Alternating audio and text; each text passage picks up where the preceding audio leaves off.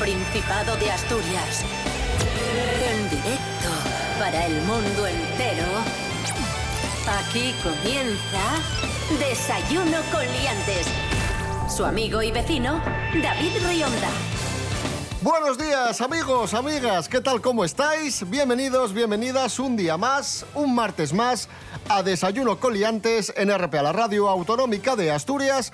Hoy es 28 de julio de 2020, en este momento seis y media de la mañana. Rubén Morillo, muy buenos días. Muy buenos días, David Rionda, muy buenos días, asturianos y asturianas. ¿Qué tal, Cris Puertas? Buenos días. Buenos días, David Rionda. Buenos días, Rubén Morillo. Buenos días, Asturias. Ayer tuvimos solazo. Sí. Un día de espatarrar, Sí, para sí, tirarse en el prado o en la playa. Sí, sí, sí, sí, sí. ¿Qué tendremos hoy? ¿Un día color- similar o no? No, hoy va a ser el peor día de la semana. De hecho, esperamos lluvias fuertes, sobre todo en la zona oriental de Asturias. ¿Pero Pero, qué me estás nadie- contando? Es imposible con el día que que tuvimos ayer. Sí, sí, que nadie se preocupe. Pues por eso, por eso tenemos lluvia, porque calienta, calienta, evapora todo, se forman nubes y ahora hoy va a llover. Pero que nadie se preocupe, como digo, porque mañana miércoles vamos a tener Sí. nubes, solo nubes, no va a llover como hoy. Y el jueves ya vamos a recobrar el maravilloso sol que nos ha acompañado en el día de ayer. Para el fin de semana que haga mal otra vez, claro. Es decir, que hoy es el día de refrescar. Hoy es el día que refresca Asturias, que regamos, se pone verde todo otra vez y ya mañana empezamos a ascender para que el jueves tengamos buen día. Y luego el fin de semana, Dios dirá. Desayuno con liantes, ay, lere, lere, lere. Desayuno con liantes, ay, lere, lere, lere. Desayuno con liantes, ay, lere, lere, lere. Desayuno con liantes, ay, lere, lere, lere. Desayuno con Liantes.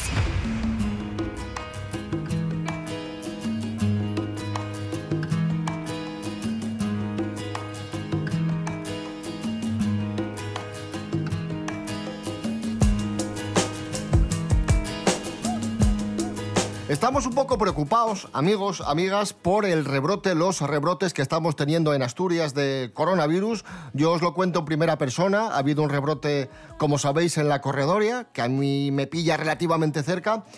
Y me ha inquietado un poco y por eso queremos insistir, más que nunca, queridos amigos, hay que poner la mascarilla, lavarnos las manos, mantener la distancia. Nos la estamos jugando y por eso mm, no nos duelen prendas en, en ser pesados y en insistir en este tema, porque yo no sé tú, Cris Puertas, pero estas cocinas dan respeto. Yo cuando leí que había un brote relativamente cerca de mi casa, pues ya me preocupé en exceso. Claro, claro, claro, claro. Sí, sí, sí, nada. Tenemos que extremar las precauciones, amigos. Toda precaución es poca, de toda sensación. Y al hilo de todo esto, del rebrote que ha ocurrido en este bar, igual que hay que tener eh, un poco de sentido común y hacer caso a todas las recomendaciones que nos, que nos dan desde las, desde las instituciones sanitarias, eh, tampoco, tampoco nos vengamos arriba y hagamos estas tontadas de falsos bulos, falsas noticias, porque también, y esto me toca a mí, en la ciudad de Avilés ha habido un par de bares que se han visto afectados por un bulo, por una noticia que decía que en sendos bares de, de una zona concreta de, de Avilés,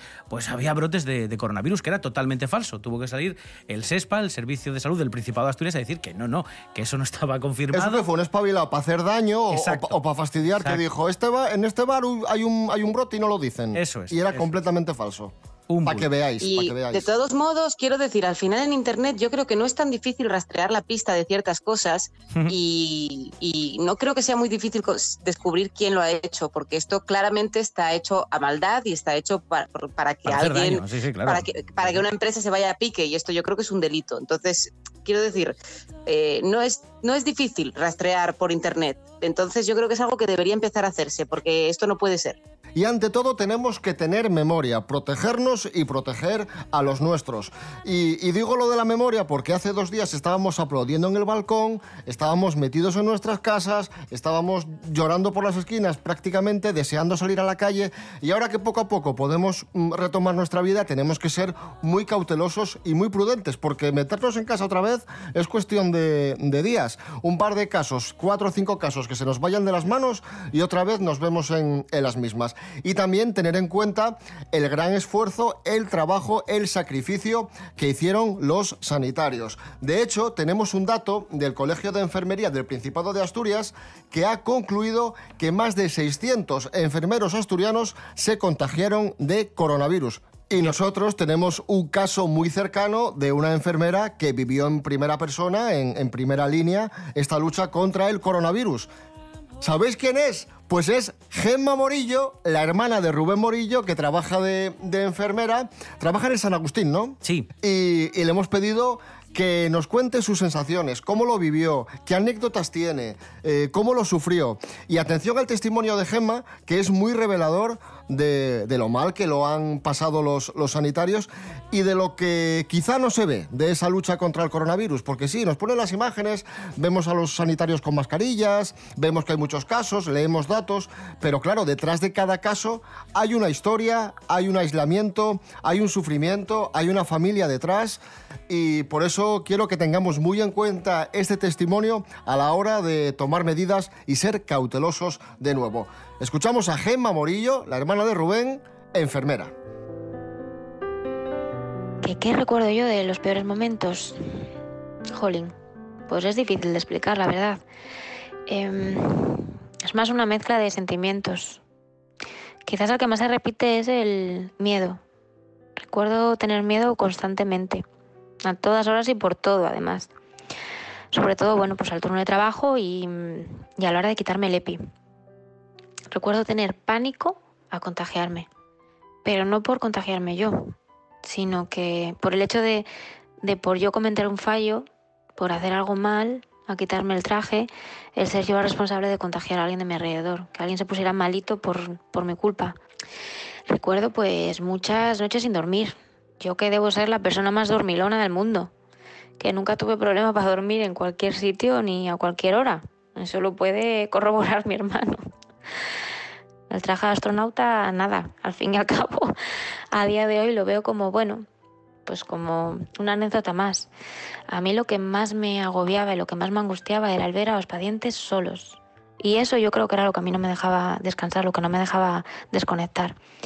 El ver además que se ponían pachuchos, pues de un momento a otro era como que no tenías casi ni tiempo de reacción y que no tenían a nadie al lado, a nadie que les agarrase la mano, a nadie, a nadie, que no se pudieran comunicar ni siquiera en muchos casos con, con ellos porque era gente mayor que no tenía móviles.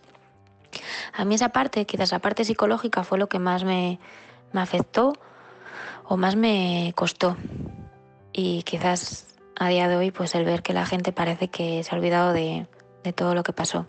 Y mm, es que lo que pasó no fue ninguna pesadilla ni ninguna película. Es que lo que pasó es algo muy serio y que aún sigue estando aquí. Desayuno con liantes.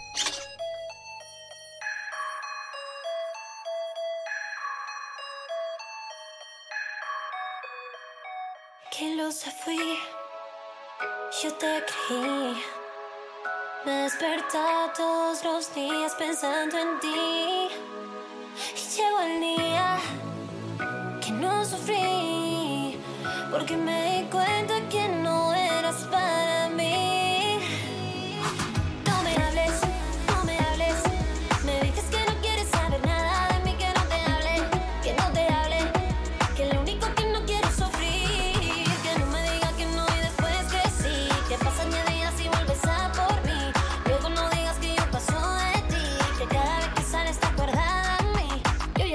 telenovelas. Ya cambié el canal, ahora brillo como una estrella. Ya no soy la tonta que esperaba que llamaras.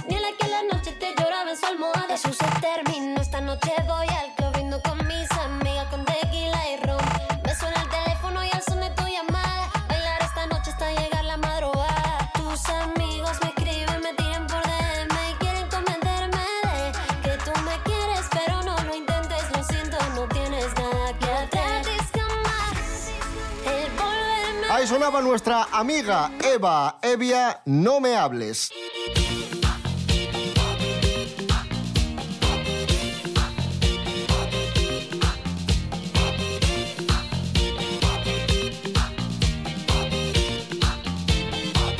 Bueno, continuamos en Desayuno con Liantes en RPA, la radio autonómica. Dejamos el tema coronavirus, pero continuamos en el Principado de Asturias para hablar del- de la versión videojuego del famoso juego de estrategia Risk, un clásico que ha dado que hablar en Asturias por una razón y es la siguiente. Rubén Morillo, cuéntanos. Bueno, es muy fácil. Es que no han sido demasiado precisos los desarrolladores de este videojuego. No, precisos no. No, la verdad que no.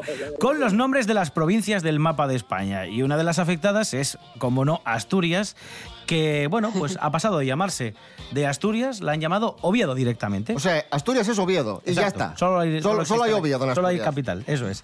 Bueno, esta decisión ha enfadado a algunos usuarios de la red que, bueno, pues no Bueno, han bueno, dudado. bueno, si llega a estar Gabino de Lorenzo en esta era, la vida. O sea, hubiera- qué, qué alegría le hubiéramos dado. Asturias es Oviedo. Sí, sí, sí. Bueno, pues nada. Vale. Muchos, muchos internautas no han dudado en criticar a la empresa que ha desarrollado este videojuego y entienden que es una falta de rigor, evidente, y puede herir la sensibilidad de los asturianos. Bueno, también hay que decir que y el Risk, no hay un libro de Exacto. geografía de- del colegio o del instituto, que tampoco pasa nada. Pero bueno.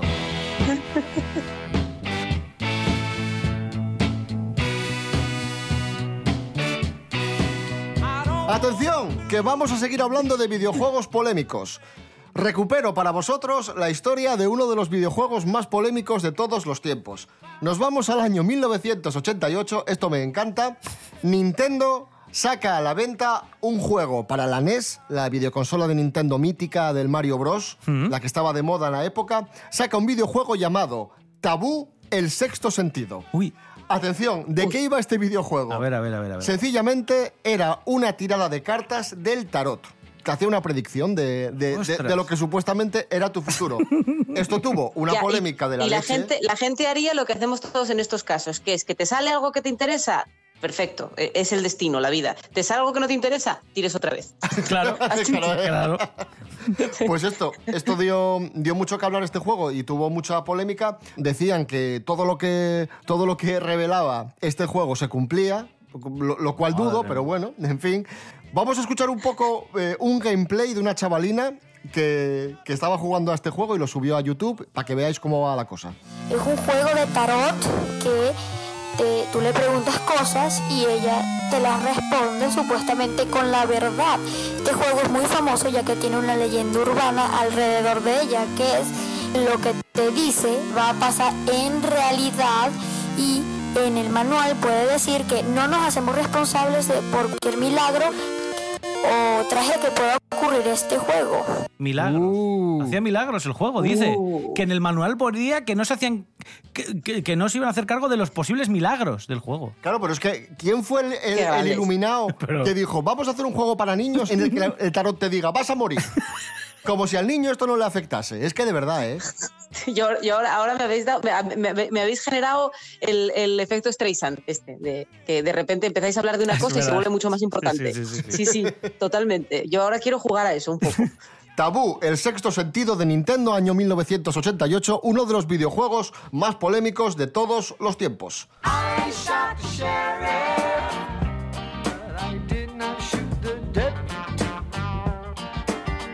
Han inventado unas ventanas que atenúan el ruido de la calle.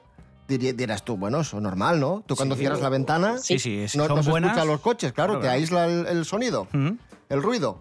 Pero la novedad es que esta ventana atenúa el ruido de la calle incluso cuando está cerrada. Digo, abierta. ¿Cómo? Está la ventana ¿Cómo? abierta y se oye y no se oye en la calle. Pero eso no puede ser. Vamos a Pero, pero, escuchar. es brujería. Sí, sí, sí, sí. brujería. Esto me interesa a mí, ¿eh? A ver. Jorge Aldeitu, buenos días. Muy buenas liantes. La ciencia y la tecnología avanza siempre a, a gran velocidad. Y lo último que, que han hecho son unas ventanas que atenúan el ruido de la calle incluso cuando están abiertas. Sabéis que hace tiempo se hicieron famosísimas estas ventanas que aíslan de cualquier ruido del exterior. Pero claro, el gran problema es que cuando abres la ventana pues te entra todo el ruido y encima estamos en un momento en el que la contaminación acústica es bastante fuerte y bastante perjudicial para nuestra salud. Entonces estos científicos lo que han hecho es conseguir que con las ventanas abiertas entre el menor ruido posible al interior. Los causantes fueron unos investigadores de Singapur que han creado un dispositivo que trabaja más o menos como los cascos estos que, que reducen activamente el ruido ambiente. Generan una onda de, de sonido desfasada que lo que hace es neutralizar las ondas del sonido del ruido exterior. ¿Y cómo lo hacen esto? Pues hacen como unas rejas de seguridad fuera de la ventana con 24 pequeños altavoces. El ruido se cuela por unos pequeños micrófonos y lo que emiten los altavoces hacia adentro es como, como el ruido anulado. La verdad que está muy bien, sobre todo ahora en verano, porque claro, necesitamos aire de la calle y refrescar un poco nuestros hogares y lo que no queremos es incómodos ruidos. Pero bueno, tiene pinta de que el invento no es nada barato y que, que no es para todos los bolsillos, pero pensad por un lado que lo que gastas por, por- en este invento lo ganas en salud. Un saludo, liantes.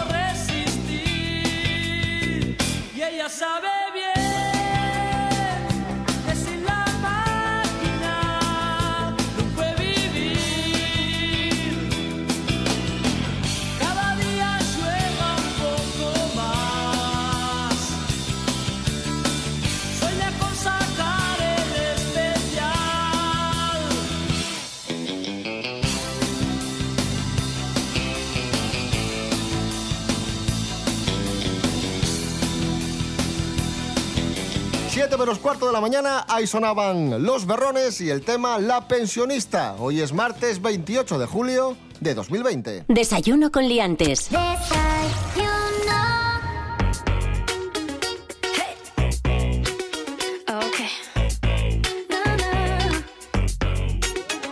Mary Coletas, buenos días. Hola, buenos días, señoras y señores, ¿qué tal? Pues encantados de tenerte aquí un día más con Muchas las noticias. Muchas gracias. Con las noticias de famosos. Comenzamos hablando de Enrique Ponce y Ana Soria. Bueno, pues esta gente sigue con lo mismo.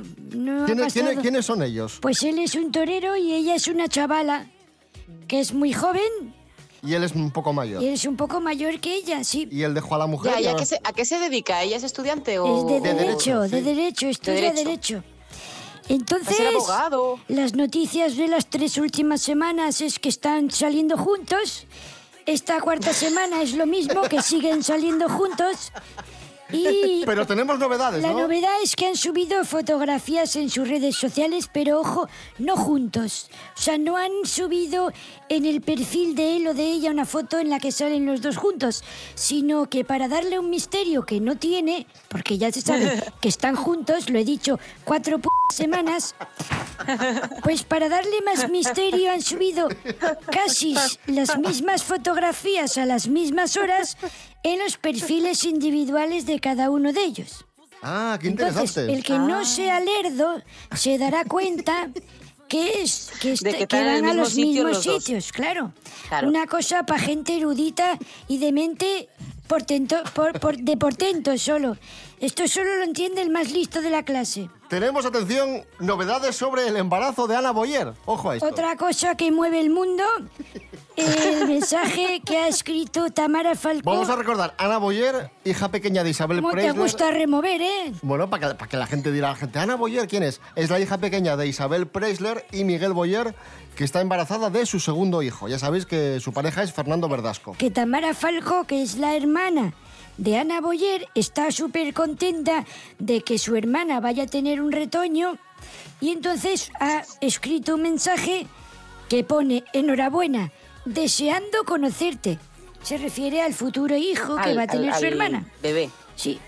Y entonces lo ha puesto al lado de un emoticono de un pollito que sale del cascarón. Ah, qué bonito, claro. Ah, qué como bonito. una metáfora. Qué bonito, ¿no? Claro. Es precioso. Sí. Y última noticia, Rafa Nadal navega en su espectacular barco. Bueno, otra cosa también. Vamos, para que se paren las rotativas, esto tiene que salir eh, en portadas. Bueno, pues tiene un catamarán muy grande y entra allí muchísima gente y ha invitado a su equipo. Ya está. A la gente que le acompaña, a los torneos. 28 metros de eslora, hay que dar los datos. Y tiene, tiene, un, tiene piscina de hidromasaje De- dentro del barco. dentro del barco y un garaje para las motos acuáticas y este tipo de Madre cosas. mía. Sí, sí. Bueno, cosas de los pobres. Y ya Bueno, está, hombre, pero si este es hace que... mucho ejercicio todos los días, también se lo merece. Sí, sí. Pero con, con coger un barril de cerveza con el brazo ese y darle meneos así, ya también le servía, no le hace falta el barco, ¿eh? y ya está, es que no hay mucho más donde rascar. Tamara Falcó. Qué guay. Enrique Ponce, Yana Soria y Rafa Nadal. De las tres noticias, ¿cuál te ha gustado más, Mary? Ninguna, la verdad es que me parecen la misma porquería todas. Mary Coletas, gracias. De nada, venga, hasta adiós, ¿eh?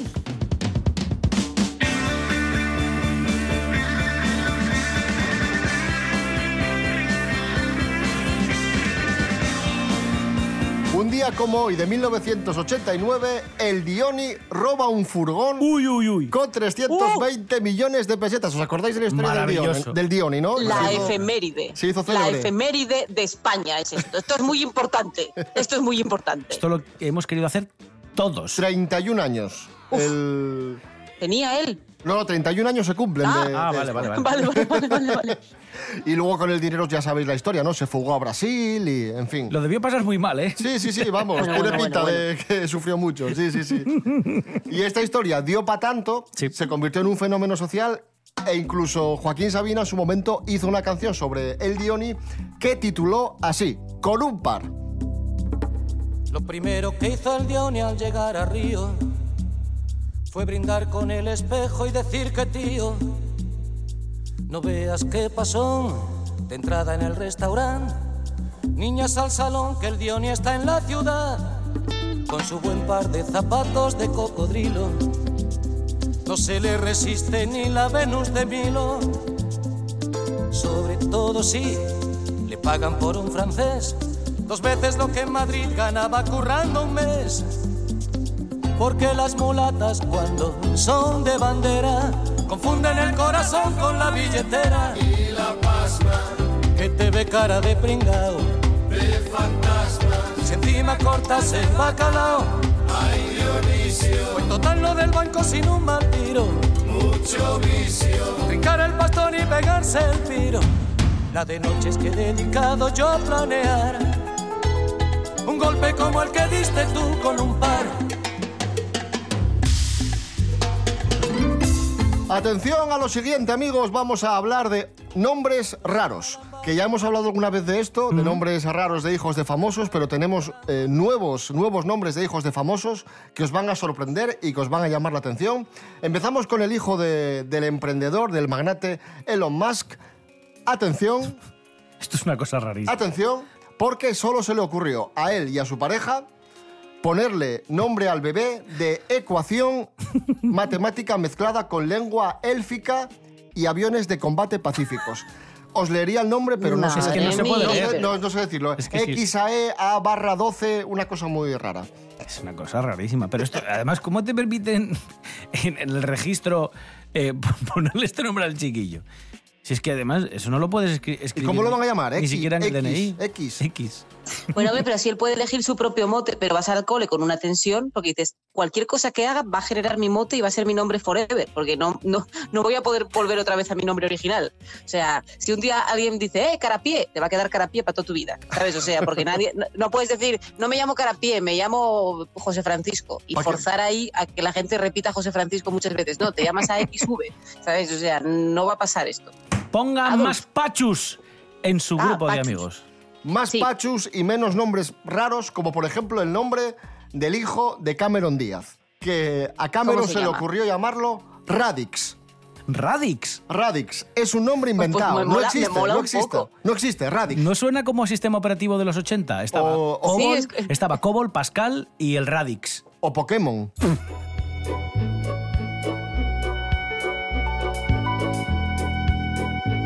¿Y cómo se llama la hija de Sting? Que por cierto ya tiene 38 años. Están. Madre mía. Sting y Stan. Están Eh, Ojalá. Fucsia. Como el color Como fucsia. color. Sí, fucsia. Hostia, me encanta. Me gusta mucho. Bueno, Fucsia. también, a ver, también tenemos rosas. Hombre, de lo- de los que hemos comentado, es el mejor, hay ¿eh? Blancas, rosas. A mí esto no me parece tan mal, fíjate. Fucsias, no había, fucsia, bueno. fucsia no, no me suena Bueno. nada mal. No está mal. A mí me gusta. Fucsia. Está guay. Que suene un temazo.